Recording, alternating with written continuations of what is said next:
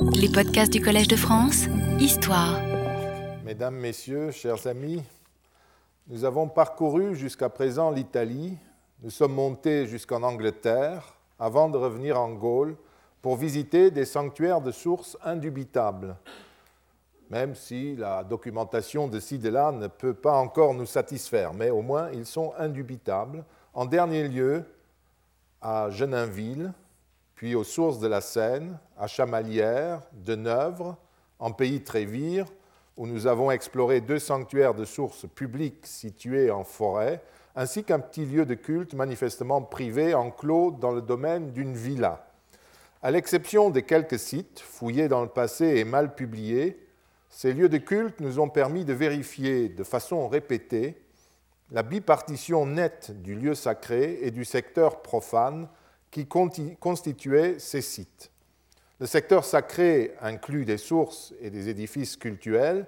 Le secteur profane, séparé du premier d'une manière ou d'une autre, des édifices consacrés aux activités des mortels fréquentant le site, qu'il s'agisse de, bassins pour puiser l'eau des sources, pour s'y baigner, pour l'utiliser, ou de bâtiments de réunion ou d'abri.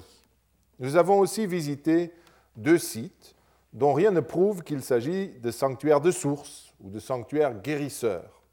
Le premier est le grand temple de Lénus Mars devant les murs de Trèves, de l'autre côté de la Moselle. Nous avons dénoncé la construction folklorisante qui aboutit à cette qualification, alors qu'il s'agissait de toute évidence du grand sanctuaire politique de la colonie latine de Trévire, des Trévires. Nous avons ensuite continué notre pérégrination jusqu'à un deuxième site dont la définition pose un problème, celui de grand. Ce site pose deux problèmes, l'identification du sanctuaire de source d'une part, et celui de la visite supposée de Caracalla, de l'empereur Caracalla en 213, et de Constantin au début du IVe siècle de l'autre, des visites qui auraient été motivées notamment par la recherche d'un traitement religieux de leur affectation, de leur affection physique. La visite de Caracalla semble à ce jour illusoire, voilà ce que je vous ai dit, euh, d'autant plus qu'aucune inscription de grand n'atteste à ce jour que ce site s'appelait Aquae Grani ou quelque chose comme cela, ou qu'Apollon y ait porté l'épiclèse Granus. Tout ce que nous savons, c'est que sur la carte de Peutinger, qui remonte à l'Antiquité tardive, le site s'appelait Andesina, et pas Granus ou Aquae Grani. Caracalla se trouvait au début octobre 213 en Récie, c'est-à-dire la Suisse actuelle, d'où il devait gagner la Croatie puis la Thrace pour passer vers la mi-décembre le Bosphore. Il semble peu probable qu'il ait rebroussé chemin pour se rendre à Grand, d'autant plus qu'un temple d'Apollon Granus existait à peu de distance de l'endroit où il est euh, censé s'être trouvé en récit, pratiquement sur sa route lors de la campagne contre les Alamans, et un sanctuaire qui portait bien le nom d'Apollon Granus. C'est attesté formellement. Et il y a un temple, et il y a des inscriptions. Nous étions arrivés à ce point. Est-ce que maintenant le deuxième voyage impérial, supposé témoigner de la célébration du site et de son dieu, est plus assuré? Il paraît à première vue plus sérieux, en ce sens qu'il ne perturbe pas, au moins de façon absurde, l'itinéraire impérial. Nous connaissons ce voyage par le panégyrique de Constantin, qui date de 310, et qui rapporte que l'empereur, en route vers Cologne, se serait écarté de, son chemin pour se rendre auprès d'un temple d'Apollon, où, il où il aurait eu une apparition qui a modifié l'histoire du monde. On tente de mettre ce récit en rapport avec notre site. Mais une fois de plus, Granus n'est pas nommé. Et euh, il s'agit simplement d'Apollon. Et si nous admettons que c'est Apollon Granus, à ce moment-là, par exemple, le site d'Aix-la-Chapelle, qui s'appelait au Haut Moyen Âge Aquae Grani, et qui se trouve sur le chemin et proche de la destination de Constantin, c'est-à-dire Cologne, n'est pas du tout à exclure. Au contraire, il aurait dans ce cas-là plus de motifs pour euh, nous intéresser que celui de grand. En tout cas, c'est Apollon. Il y a Apollon à grand, mais euh, là encore, rien n'est certain. Enfin, un poème du 5e siècle du rhéteur marseillais Claudius Marius Victor évoque le trompeur Apollon, devenu médecin d'Éleuc, loicorum factus medicus, ce qui pour une fois renvoie vraisemblablement à notre cité, c'est-à-dire la cité d'Éleuc, mais peut-être à Grand, mais ce n'est pas sûr, et une fois de plus sans nommer ni Grand, Andésina, ni l'épiclèse du dieu Apollon. S'agit-il de l'Apollon de Grand On ne saurait le prétendre a priori. Le dossier de l'identification du site de Grand à un temple célèbre d'Apollon Granus n'est pas seulement déterminé par les intérêts des leucs actuels, qui sont faciles à comprendre, mais aussi par le schéma romantique que j'ai esquissé en commençant ce cours. C'est parce qu'il est censé être un dieu guérisseur que l'Apollon de Grand devait en quelque sorte bénéficier de la visite de Caracalla, dont Cassius Dion atteste la recherche de soulagement physique et psychologique. Et par ailleurs, c'est une tradition hagiographique médiévale qui incite à la qualification du site comme un sanctuaire de source, conformément à ce schéma que j'ai souligné au début. Ainsi est-ce une tradition relative à la passion de Sainte Libère à Grand, connue par des textes euh, moyenâgeux, médiévaux, qui, d'après les spécialistes, ne sont pas d'une très haute valeur historique pour la période euh, haute, n'est-ce pas, dans laquelle intervient, passion dans laquelle intervient une fontaine dotée de vertus guérisseuses, qui est mise ensuite en rapport avec les hypothèses sur Apollon Granus et les visites médicales. Du coup, le site de Grand est un sanctuaire de source, et donc un sanctuaire d'Apollon, et donc celui que les empereurs ont visité. Toute cette reconstruction était déjà faite à l'époque de Camille Julien, il y a plus d'un siècle, avant toute exploration scientifique du site.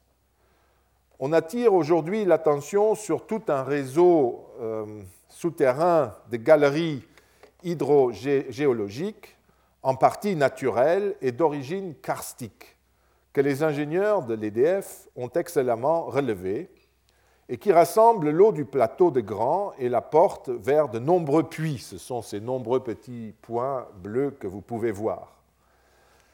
Le point de convergence, lit-on dans le petit volume consacré euh, au site, se superpose exactement au lieu géométrique de l'enceinte circulaire du site. La délimitation matérielle de celle-ci serait ainsi étroitement liée au centre hydraulique et cultuel du sanctuaire à l'époque gallo-romaine. Ces lignes se réfèrent à une reconstruction de la topographie d'après quelques indices, comme l'existence d'une rue circulaire autour du village actuel. Notons en marge qu'il est inexact à propos de cette route circulaire de l'appeler pomerium. Un pomerium n'est possible que dans une colonie, une colonie romaine ou latine, fondée par le rite de la charrue on trace cette limite avec une charrue. On ne sait même pas si ça se faisait à l'époque historique encore réellement. C'est en tout cas un symbole d'une colonie, d'une fondation de colonie. Et vous pouvez la voir sur des bas-reliefs ou sur des monnaies pour célébrer le statut de colonie d'une cité donnée. Donc, ce rite n'est possible ou ce nom n'est possible que dans une colonie. Or, jusqu'à nouvel ordre, Grand n'était pas du tout une colonie. Nous n'en avons pas la moindre trace. D'autre part, sans fouille et sans données sur la datation d'un éventuel fossé apparemment découvert sur la ligne supposée de ce pomerium, on peut lire qu'il y a eu quelques sondages ponctuels, mais où exactement, avec quels résultats, je ne peux mettre qu'un point d'interrogation. Donc sans fouille scientifiquement publiée, il est très difficile de se faire une idée sur la nature de ce fossé. S'il existe, il peut parfaitement être d'autres époques, par exemple d'époques médiévales, comme cette voie circulaire. Ça peut être une limite médiévale que nous ignorons. faudrait déjà regarder les cadastres anciens. Quant à la supposition que la voie close actuelle, euh, actuelle recouvre un fossé dit pomérial, elle tient de la, plus haute fantaisie. Les textes qui décrivent le pomérium romain et italique comme un fossé, chez Tite-Live, chez d'autres auteurs, sont en fait des interprétations étymologiques dans lesquelles les grammairiens et antiquaires antiques s'appuient sur le rite du tracé à la charrue, n'est-ce pas, de la terre rejetée vers l'extérieur, ça fait un fossé plus un rempart, et à partir de là, on construit des interprétations comme post-murium, ce qui est derrière, ou monium, derrière le rempart, etc. Ce sont des jeux étymologiques et des analyses de très vieilles institutions du Latium et de Rome. Là où nous avons, sous la République comme sous l'Empire, un pomerium, dans une colonie par exemple, ou à Rome même, eh bien un pomerium est une ligne juridique marquée par des bornes, parfois mais pas toujours, par un mur, une muraille qui correspond à son tracé. Pas de borne à grand, bien entendu, et à grand, il y a bien un rempart qui existe parfaitement, vous l'avez ici avec ses tours, n'est-ce pas? Il est très bien conservé, c'est d'ailleurs assez euh, spectaculaire. Eh bien, ce rempart, et qui est daté actuellement de la fin du 1er siècle de notre ère, entoure une surface nettement plus petite de la ville, euh, ce qui est difficile à admettre si la route circulaire est censée représenter le pomerium, qui est toujours lié à la fondation d'une colonie, et pas, euh, ce n'est pas une conséquence, n'est-ce pas? Donc s'il y a quelque chose qui est de fondation ici, c'est ceci. Et c'est ça qui devrait être le pomerium. Et autour d'un sanctuaire, pour réduire l'hypothèse au minimum, parce qu'en général, on nous parle surtout de, cela, du temple, du sanctuaire, autour d'un sanctuaire, il n'y a jamais dans le monde romain un pomerium. C'est une absurdité totale. Quoi qu'il en soit, je dirais plus simplement que ce réseau de galeries, daté d'après ce que l'on sait de la fin du 1er et du 2e siècle, amène l'eau du plateau dans le centre de cette petite agglomération. Et les nombreux puits que vous avez vus peuvent tout à fait euh, vous montrer comment ça fonctionnait. Certains puits sont des regards liés au creusement à l'élaboration de ces réseaux, d'autres sont des vrais puits. Euh, là encore, à propos de l'alimentation en eau de cette agglomération, le fait que l'on déclare que ces galeries n'auraient pas eu pour fonction d'alimenter les différents bâtiments des grands en eau, et que les thermes, par exemple, auraient été alimentés par un aqueduc, eh bien, là encore, la question se pose de l'existence et du parcours de cet aqueduc. On aimerait bien le connaître, en connaître les vestiges et les tracés. Et donc, on ne peut pas l'inventer, malheureusement. Ces galeries, donc karstiques et en partie construites, auraient pour unique effet, d'après cette théorie, de provoquer épisodiquement une résurgence spectaculaire des eaux sur la place de l'église actuelle, où l'on a supposé l'existence d'un gros temple qu'on a même représenté sur des reconstructions euh, aussi jolies que spectaculaires. Donc euh, le temple a été mis au, milieu, et c'est pour cela qu'on a mis un compas pour tracer un cercle pomérial. Et euh, on a fait une jolie reconstitution qui est très frappante, n'est-ce pas Où vous avez grand, voilà le rempart, n'est-ce pas le, fameux fossé circulaire, et le temple est la source au milieu. Euh, or, ce temple, c'est un peu gênant, il n'existe pas. Il n'existe qu'un angle de bâtiment avec un retour immédiat à 4-5 mètres, donc, euh, qui décrit un édifice assez petit, qui n'a à, première vue rien à voir avec un temple de 60 mètres sur 30. Hein. C'est un très gros temple que vous avez sous les yeux. Sur la place de l'église encore, l'église actuelle hein, se trouve euh, ici, ou plutôt ici, sur la place de l'église actuelle, des fouilles nouvelles, des relevés précis, ou du moins des relevés géophysiques supplémentaires, sont nécessaires pour qu'on puisse se faire une idée un peu plus claire. Pour l'instant, on ne peut absolument rien dire. En tout cas, le temple d'Apollon, un temps imaginé, splendide, n'existe apparemment pas, et le monument attribué d'après quelques fragments de sculpture à Apollon s'est également évanoui devant les critiques. L'on se rabat maintenant sur des fontaines et des bassins plus ou moins primitifs, mais sans donner davantage de renseignements scientifiquement recevables. Restent deux indices, deux ou trois, exceptionnels, qui pourraient renvoyer à un lieu de culte, ce qui ne serait pas euh, étonnant dans une petite cité comme dans une petite ville comme celle que vous avez vue. Je passe sur deux ex-voto, comme ces jambes en bronze euh, dont on en a trouvé en, métal, en bronze, je crois, oui, euh, qui renvoient effectivement à une guérison ou à des petites figurines qui sont également souvent des ex-voto. Mais le problème est qu'on ne sait pas d'où elles viennent. Et les jambes, n'est-ce pas, sont un ex-voto euh, universel. On peut encore acheter à Naples aujourd'hui les mêmes.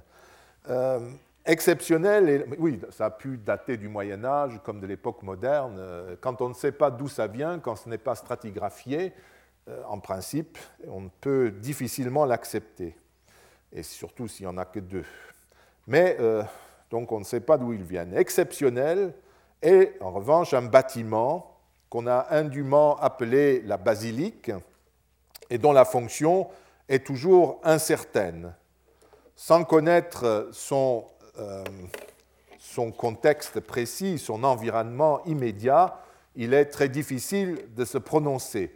Euh, on semble, j'ai entendu qu'on se dirige aujourd'hui vers une résidence privée, une grande maison avec notamment une grande salle de réception dans laquelle il y a euh, une énorme mosaïque très belle qui est l'un des joyaux du site des Grands et euh, qui date, d'après les meilleurs spécialistes actuels, du début du IIIe siècle et donc euh, qui aussi, d'après les dernières interprétations qui sont dans ce volume collectif publié par Jeanne de Marolles, la salle de réception d'une grande demeure. Le deuxième document exceptionnel, il y a donc euh, euh, parmi, à côté des jambes euh, de bronze, il y a cette grande basilique qui est étonnante, mais dans la mesure où aujourd'hui on considère que ce n'est pas un bâtiment public et surtout pas cultuel, c'est splendide, mais cela ne nous intéresse pas ici. Il y a un deuxième document qui nous intéresse davantage, apparemment. Ce sont deux extraordinaires diptyques zodiacaux en, ivoire découverts à 200 mètres du prétendu sanctuaire dans le bouchage d'un puits. Ces tablettes d'ivoire sont interprétées comme euh, des outils de travail, soit d'un iatro-mathématicien, un médecin qui utilise les calculs, surtout l'astronomie, pour ses traitements, ou d'un mage, d'un sorcier versé dans la divination astrologique. Certes, l'objet est euh, assez extraordinaire, mais son interprétation comme, je cite, une représentation figurée du livre sacré dans lequel Hermès indique à Asclépios les parties du corps liées à chacun des 36 décans et la façon de soigner les différentes affections est une simple hypothèse qui repose en fait surtout sur l'identification du site de Grand comme un centre apollinien de guérison. Nous avons vu que cette identification euh, repose sur un certain nombre d'autres hypothèses et de raisonnements circulaires, mais sur aucune autre preuve solide. Ces tables décanales, dont les égyptologues comme euh, Jean-Claude Goyon euh, ont donné une description précise, sont d'un très grand intérêt en elles-mêmes et pour la diffusion de l'astronomie hellénistique savante. On a voulu faire de ces tablettes un instrument de prêtre d'Apollon, régisseur du miracle de l'eau neuve, la résurgence, hein, puisque ces tablettes annoncent les phases annuelles de la crue du Nil en Égypte. Jean-Claude Goyon a expliqué tous ces aspects des tablettes dans leur contexte égyptien, comme il faut le faire, euh, parce que c'est un document euh, venu d'Égypte, notant et servant en Égypte, en notant que l'eau de la crue du Nil possédait effectivement des effets thérapeutiques ou du moins de préservation de la santé, d'après les Égyptiens euh, de cette époque. Néanmoins, pour le reste, il demeure très prudent. Je le cite. Il est sans doute possible, notez le sans doute, ça veut dire Ça ne veut pas dire sans aucun doute, mais ça veut dire peut-être. Il est sans doute possible de rapprocher le caractère surnaturel de l'eau du Nil et l'usage religieux et médical que l'on en faisait de ce que l'archéologie nous apprend sur Grand, un sanctuaire des eaux parmi les plus fameux. Euh, Jean-Claude Goyon euh, cite ce qu'on lui disait, n'est-ce pas? Là, une eau tellurique recueillie à l'aide de multiples puits et canaux souterrains était conduite vers la fosse sacrée. C'est cette eau du miracle, entre guillemets, que les patients et fidèles demandaient, à, cette eau du miracle que les patients et fidèles demandaient la guérison des corps et des esprits, comme on le faisait à Dendara et dans toute l'Égypte. En conclusion, Jean-Claude Goyon se demande si l'on peut aller jusqu'à considérer les tablettes comme un instrument médical sa prudence euh, diplomatique, parce qu'il ne pouvait rien dire d'autre, puisque c'était les données qu'il avait sa disposition, à sa disposition, me paraît être, de bonne loi, car l'interprétation médicale et aquatique est fondée sur l'interprétation un peu hâtive du site par les fouilleurs. Une fois supprimée cette nécessité d'aboutir à un grand sanctuaire des eaux guérisseuses, les tablettes redeviennent ce qu'elles sont en effet, un extraordinaire témoignage d'un très bel objet, d'abord de deux, deux, trois très beaux objets, et puis un, bel, un beau témoignage de la circulation de ces idées et de ce savoir de l'Égypte hellénistique à travers l'Empire romain. Quant à les attribuer à tel ou tel lieu du site, la fameuse fosse du miracle de l'eau, ou au grand édifice privé dont fait, partie la mosaïque, il est raisonnable de se garder de tout rapprochement hâtif.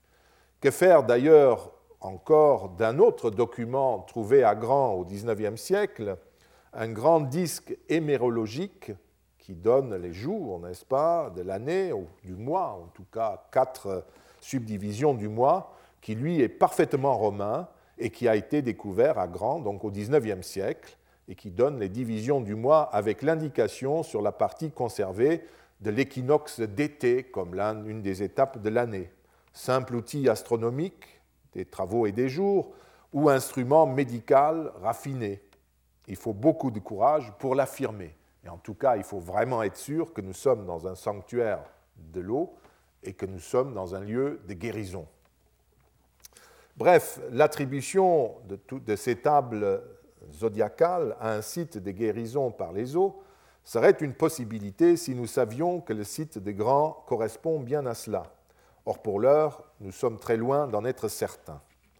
Tout ce que nous savons, en fin de compte, c'est que nous avons deux inscriptions qui s'adressent, c'est que nous avons deux inscriptions qui s'adressent l'une à Apollon, sans autre épiclèse, l'autre qui comporte la formule Somno Iusus, à une divinité qui pourrait être Granus, mais avec une restitution extrêmement incertaine de cette épiclèse. Autrement dit, nous avons, nous avons aussi d'autres dieux, mais de cela on ne parle pas. Autrement dit, nous avons très peu d'éléments, ni temple, ni bassin, ni nymphée, ni témoignages épigraphiques indéniables, et je crains que le sanctuaire de source de Grand doive provisoirement être mis entre parenthèses.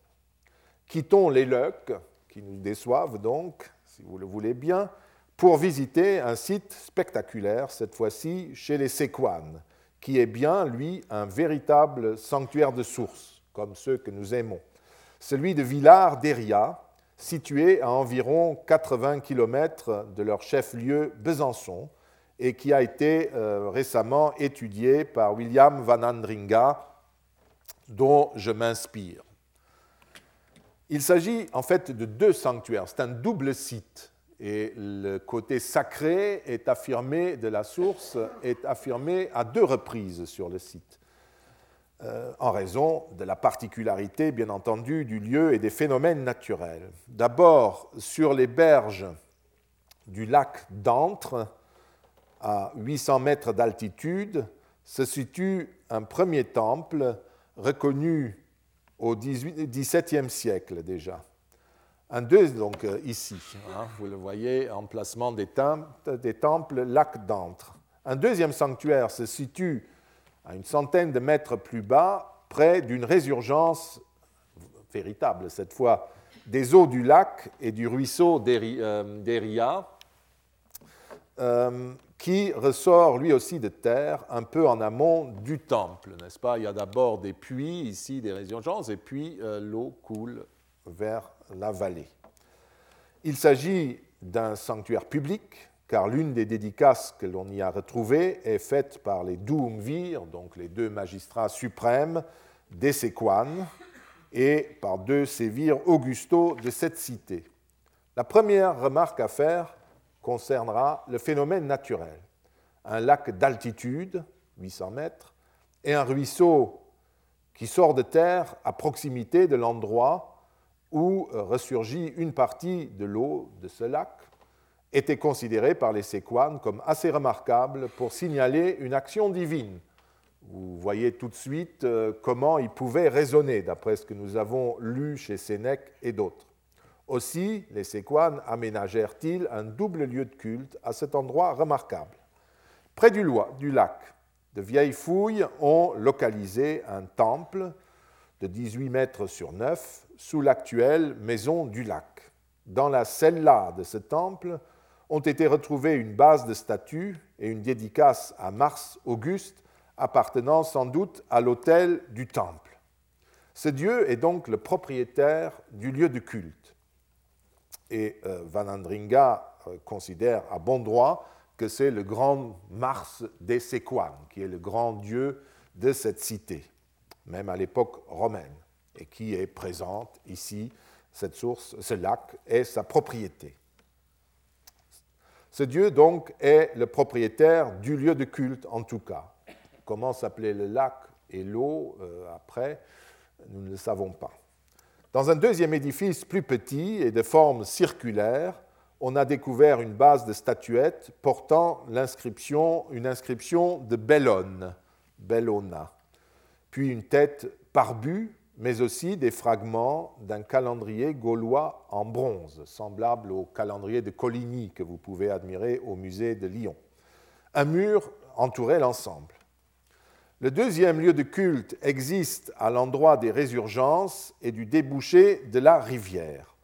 Cette fois-ci, malgré les ravages dus aux travaux du génie agricole dans les années 50, je crois 50, on a pu conserver assez d'éléments pour comprendre l'organisation du sanctuaire. Celui-ci s'étend sur plus de 80 mètres euh, le long de la rivière, au nord, un temple, c'est euh, chiffre romain 1, n'est-ce pas, qui, désigne ce temple, est aménagé autour du bassin de résurgence, encore une résurgence de, euh, l'eau du lac d'Antre. Je ne sais pas si les anciens savaient le rapport entre les deux, mais les géologues ont euh, établi que c'est la même eau. Celui-ci, donc le temple, euh, ce bassin de la résurgence occupe le centre de la plateforme euh, sur laquelle est aussi construit le temple. Il est entouré de portiques et se trouve un peu plus bas que les autres bâtiments. Le temple à l'est euh, n'est pas de type gallo-romain. Vous voyez que c'est simplement une grande pièce barre longue euh, qui donne euh, par un porche sur euh, une plateforme et sur la, fosse dans laquelle se trouve le bassin. L'arrière de ce temple surplombe aussi la rivière qui coule par en dessous. Le temple l'arrière du temple n'évite donc pas le ruisseau.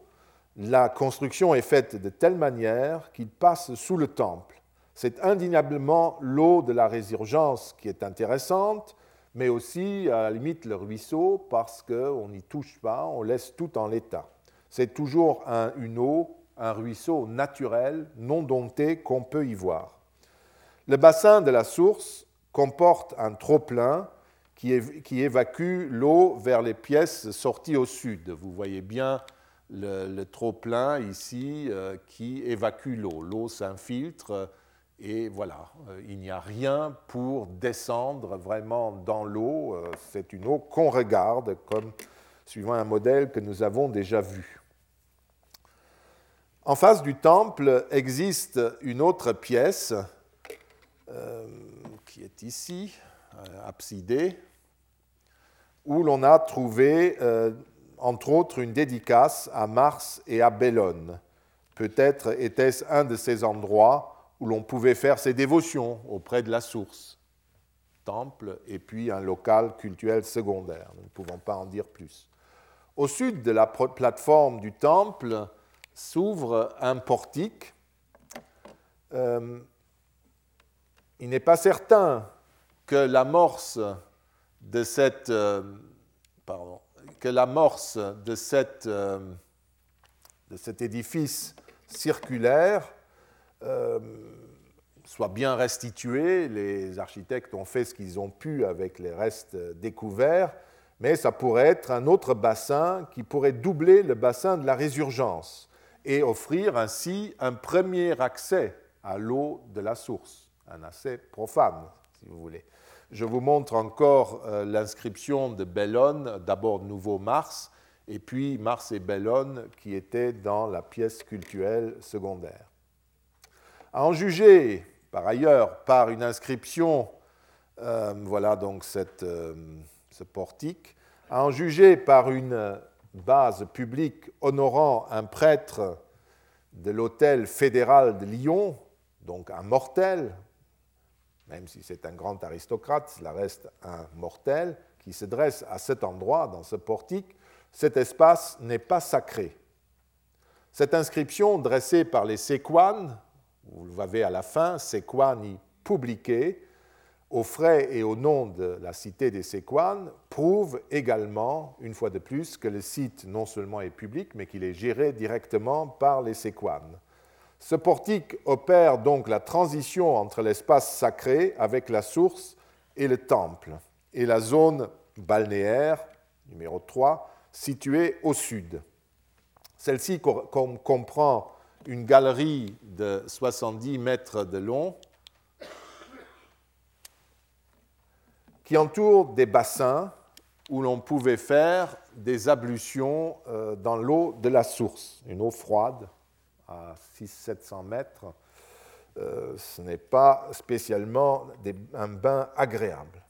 Dans la galerie s'ouvrent, comme vous le voyez, des, des, niches qui pouvaient accueillir des statues. Nous n'avons pas retrouvé ces statues. Les bains forment deux blocs peut-être euh, l'un pour les hommes, l'autre pour les femmes. Voici le bain nord qui est assez bien conservé et restauré. Donc, euh, il ne s'agit pas de thermes, il n'y a ni four, ni hypocoste, ni eau chaude. Le bain dans la source, comme je vous l'ai dit, devait être plutôt rafraîchissant. Il n'y a pas d'indice d'un culte thérapeutique.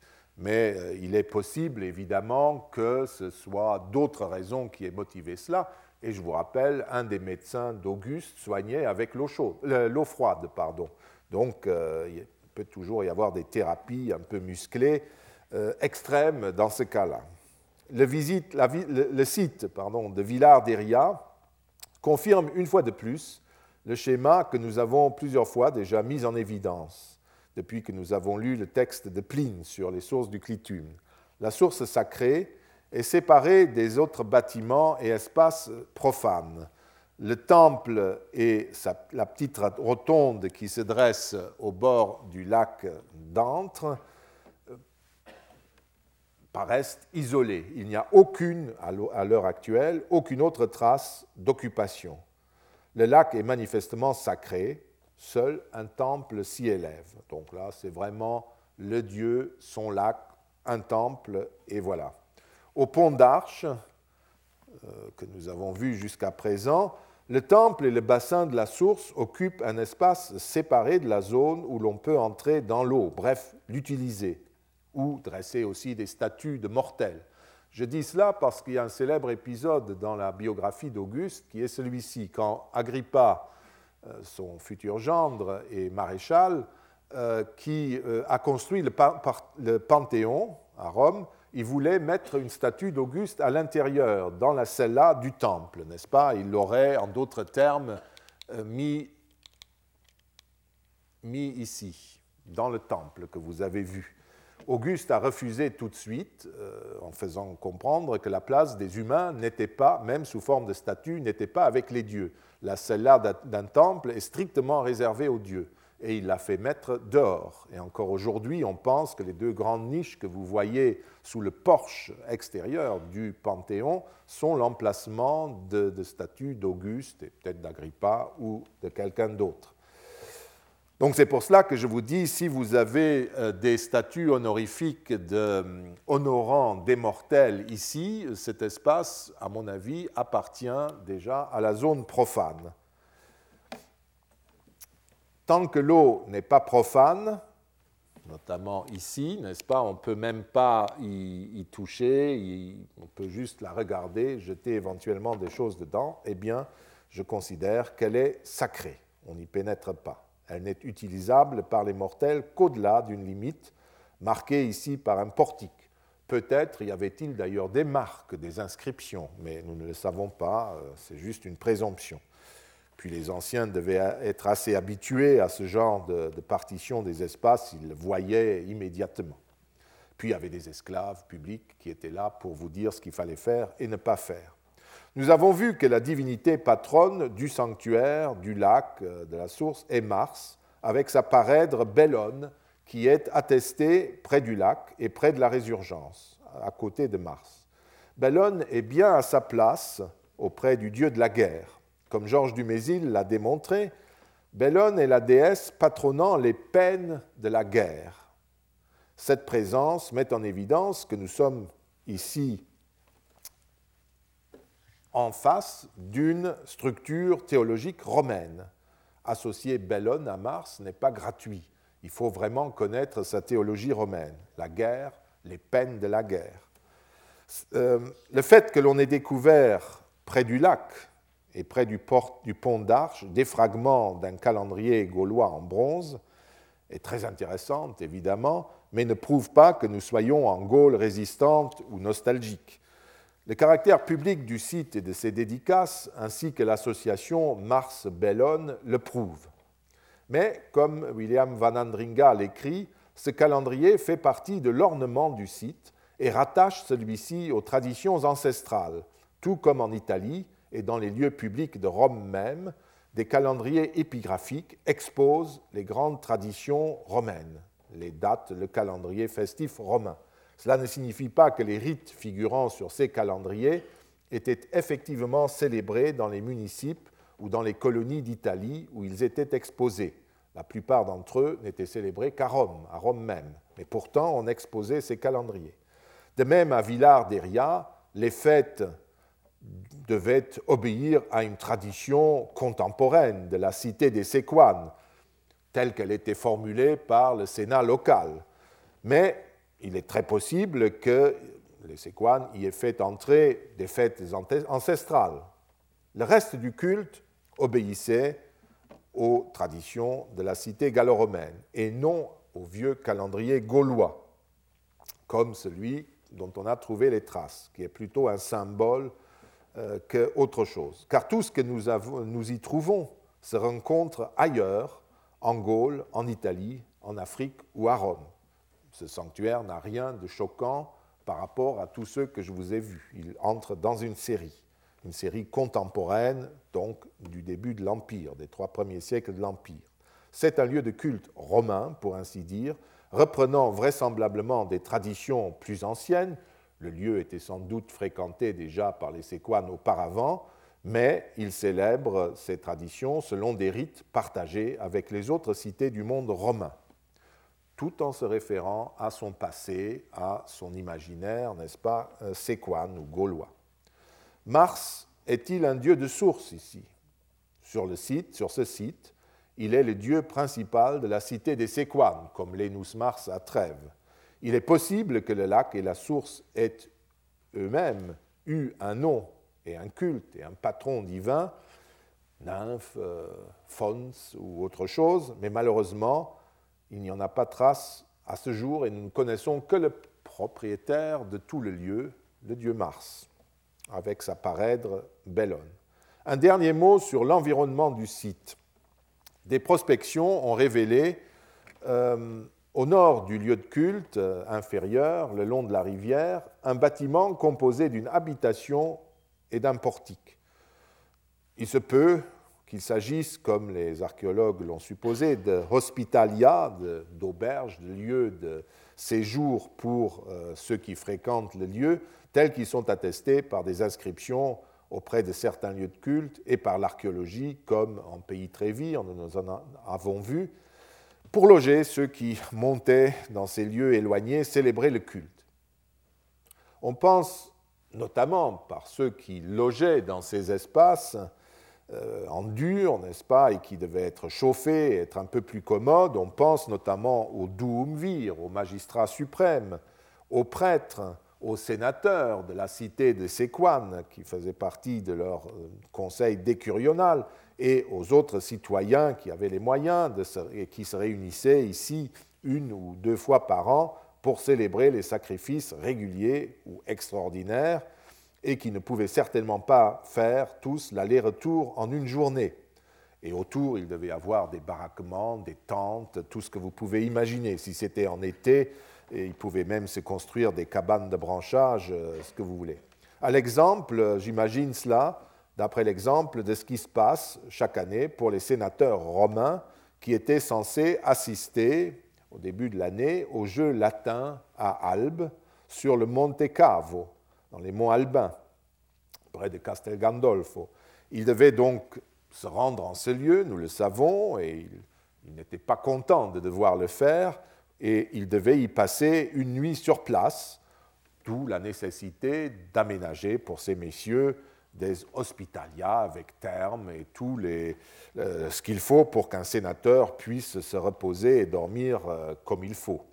S'appuyant sur une dédicace faite pour le salut des vicani, vous savez, cette petite euh, inscription à Mars et Ballone, pro salute vicanorum, donc pour le salut d'un vicus, ou plutôt des vicani qui étaient établis au voisinage, William Van Andringa a proposé euh, que l'hypothèse qu'un vicus, donc une bourgade organisée, existait peut-être euh, à proximité, ça peut être 5-10 euh, km, comme à Rorscheid ou à Wallenborn, nous l'avons vu, à côté du site cultuel inférieur.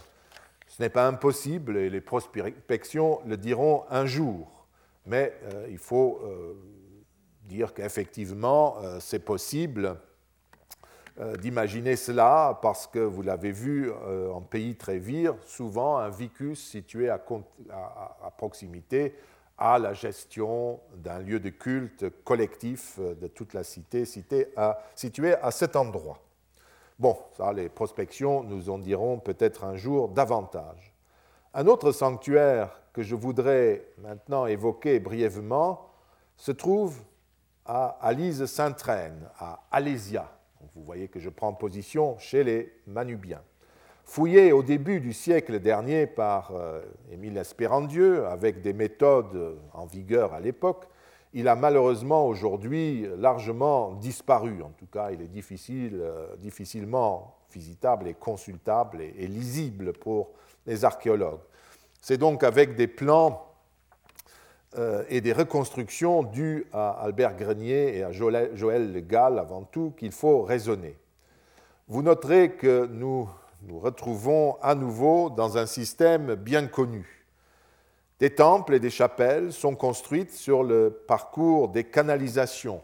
C'est ce qui est en pointillé ici ou en bleu sur l'autre dessin sur votre plan. Mais temple, chapelle, canalisation aplatis, comme on le dit dans les programmes d'images d'ordinateur, nous ne connaissons pas et dont nous ne connaissons pas la chronologie relative. Ça se présente comme un plan aplati et désormais contemporain. Si nous admettons que toutes ces canalisations, toutes ces constructions sont à peu près contemporaines, nous pourrions considérer euh, ces différentes chapelles comme euh, dépendant du réseau de captation de la source et euh, qui amènerait l'eau vers euh, certains bâtiments. On dirait par exemple que le temple orthogonal est que le temple orthogonal que vous avez ici est flanqué d'un bassin, une piscine d'après Grenier, c'est-à-dire un bassin, dont on ignore si c'était encore un espace sacré ou si l'eau de la source qui jaillissait euh, peut-être à l'intérieur devenait ici accessible. Nous ne le savons pas. Ou si c'était un autre, un trou d'eau considéré comme sacré. Euh, tout cela, vous voyez, on a des éléments, mais on ne peut pas aller plus loin. Le bassin en bois pourrait être un, captage, en tout cas le B, ou un puits accessible. Le bâtiment rectangulaire D, en revanche, est trop mal conservé pour permettre aujourd'hui de lui attribuer une fonction. S'il s'agit d'un bassin, il pourrait rendre disponible, profane, l'eau qui surgissait dans le bassin en bois. La plupart des sources, en tout cas, convergent vers la chapelle. Oui, le bassin en bois, pardon, c'est le C, et euh, tout converge vers la chapelle carrée, au centre de laquelle se trouve une cuve en pierre euh, carrée. Euh, vous, le voyez, et euh, voilà une photo. Vous avez ce bassin carré, ça vous rappelle des choses qu'on a déjà vues, donc vous voyez, nous sommes toujours en terrain connu. Cette, euh, cette cuve de pierre carrée était, au moment de la découverte, dominée par une statue dont une tête et une main tenant un serpent, serpent ont été conservées. Ça peut être euh, Hygie, ça peut être Sirona et Apollon, etc. Il s'agit donc clairement d'une chapelle de source qu'on ne pouvait, source qu'on ne pouvait voir que de l'extérieur. La chapelle hexagonale E qui est situé en bas à côté des thermes, une quarantaine de mètres plus loin, recevait aussi de l'eau de source qui se déversait dans un bassin situé à son extrémité, au sud. Donc, euh, de nouveau, euh, une chapelle ici, de l'eau et un trop-plein qui mène vers un bassin. On, se croirait à Deneuvre, n'est-ce pas? Euh, L'ensemble des sources, sauf la dérivation vers la chapelle E, se dirigeait en fin de compte vers les thermes que vous avez là, c'est le gros bâtiment euh, que vous avez là. Cette topographie, pour autant que l'on puisse euh, l'analyser, confirmerait le schéma observé ailleurs. Les sources sont captées d'une manière ou d'une autre, selon la configuration locale, et surgissent dans des chapelles ou des temples. Nous ne savons pas si le bassin C était lui aussi protégé par un toit reposant sur des poteaux de bois. L'eau de source coule ensuite vers des piscines, des bassins, et enfin, ça en tout cas c'est très clair, vers les thermes. Les thermes se trouvent toujours en fin de parcours et jamais en début de parcours. Je dirais que c'est dans les diverses piscines secondaires et dans les thermes que l'eau devenait utilisable, devenait profane car il ne faut sans doute pas confondre les dispositifs de captage, qu'il s'agisse des hérissons, de grottes ou de galeries, avec des canalisations partant du trop-plein d'un bassin de source, en plus en forme de temple. Vous voyez très bien qu'il y a une différence. Mais bien évidemment, dans la mesure où nos connaissances sont ténues et reposent sur des reconstructions, il ne peut être question d'aller plus loin avant de nouvelles explorations.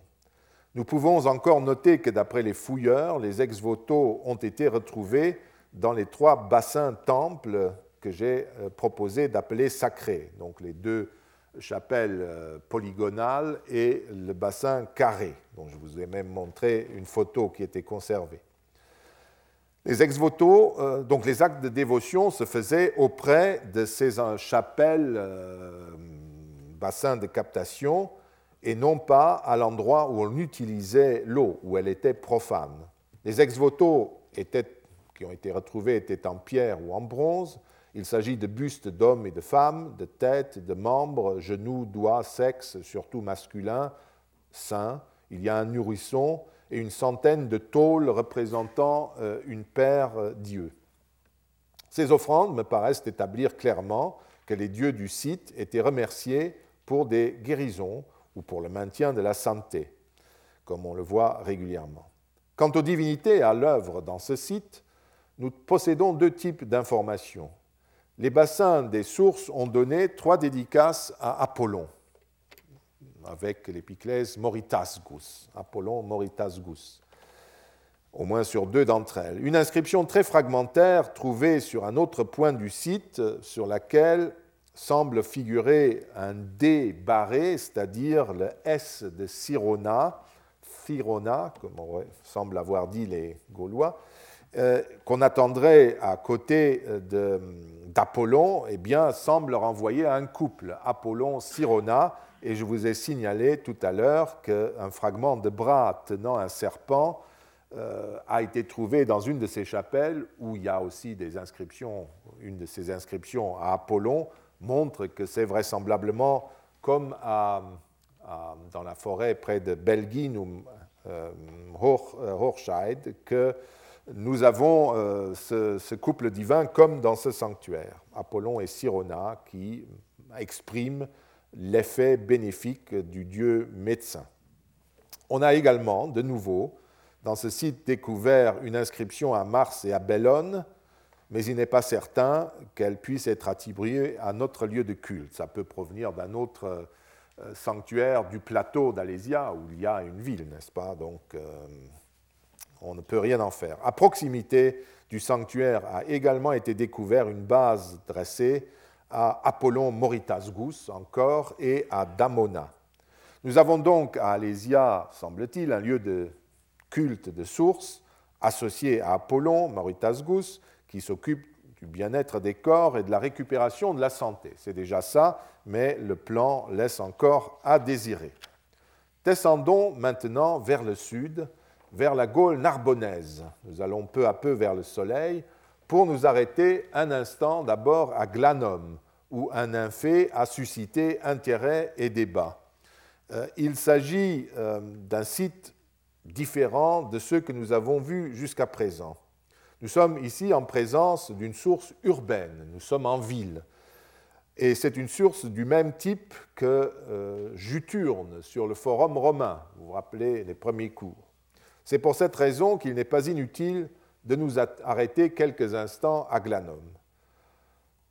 C'est encore un dossier compliqué et polémique que celui de Glanum et je ne veux pas euh, l'ouvrir. Le problème, la discussion tourne en fait autour de la question des origines de Glanum. C'est ça l'enjeu qui ne nous intéresse pas ici. Je ne m'intéresserai qu'à la source de Glanum et aux monuments religieux qui l'entourent pour vous les présenter et pour réfléchir un peu sur leurs particularités. Deux positions se sont naguère affrontées. La première théorie est celle des fouilleurs du site.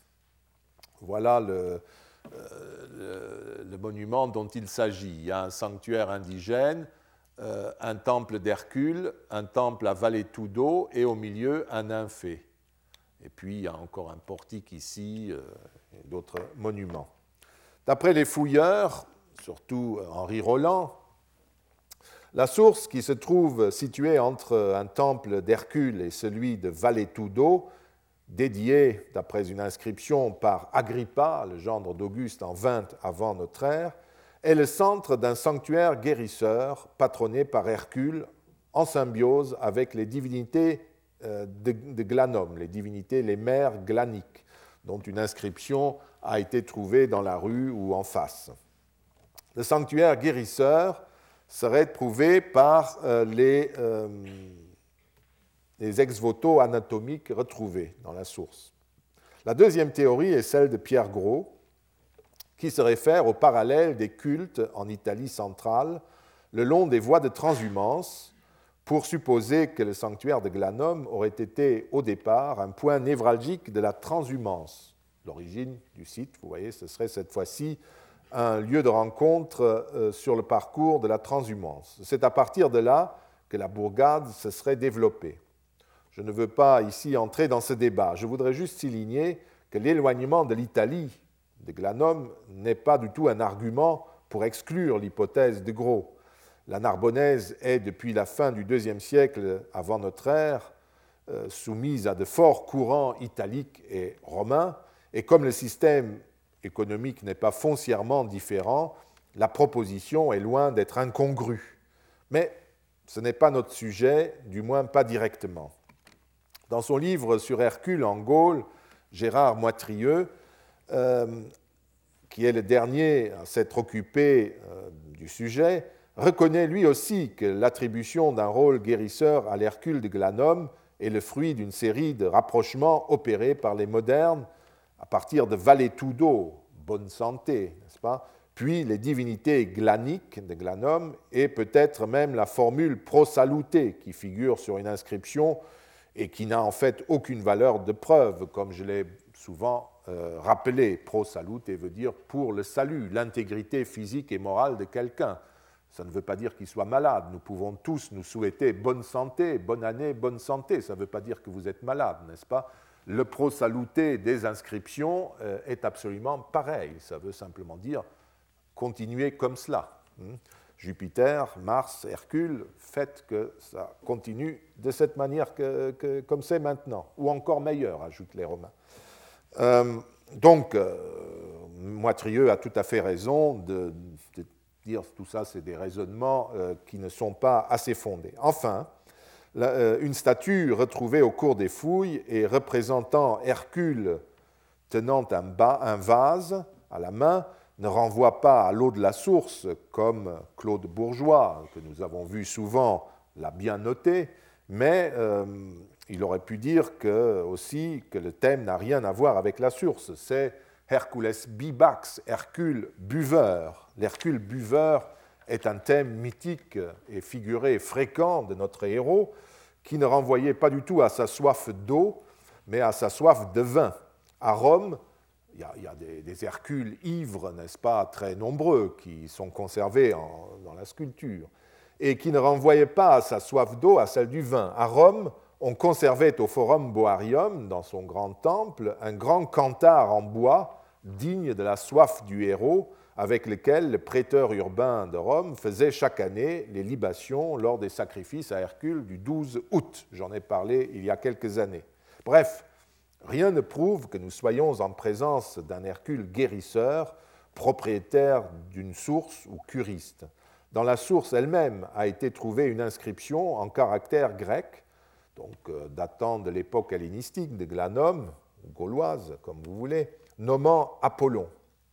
Les inscriptions aux matres glanicae, aux mères de Glanum, les mères glaniques comme on dit, ainsi qu'à Fortuna Redux, la fortune du bon retour, toutes posées par un vétéran de la 21e Légion Rapax, ont été retrouvées en face d'une nymphée dans une niche menant au temple dit indigène. Donc ici, euh, c'est là qu'un vétéran, donc enfin un vétéran de la 21e Légion, a fait deux dédicaces, une aux mères de Glanum, qui sont les divinités topiques de Glanum, et à la fortune du bon retour, de son bon retour, évidemment. Cette source a pu avoir son existence propre et les autres dieux qui étaient autour euh, ont pu collaborer éventuellement avec elle, mais on ne peut pas les assimiler tout simplement à la source.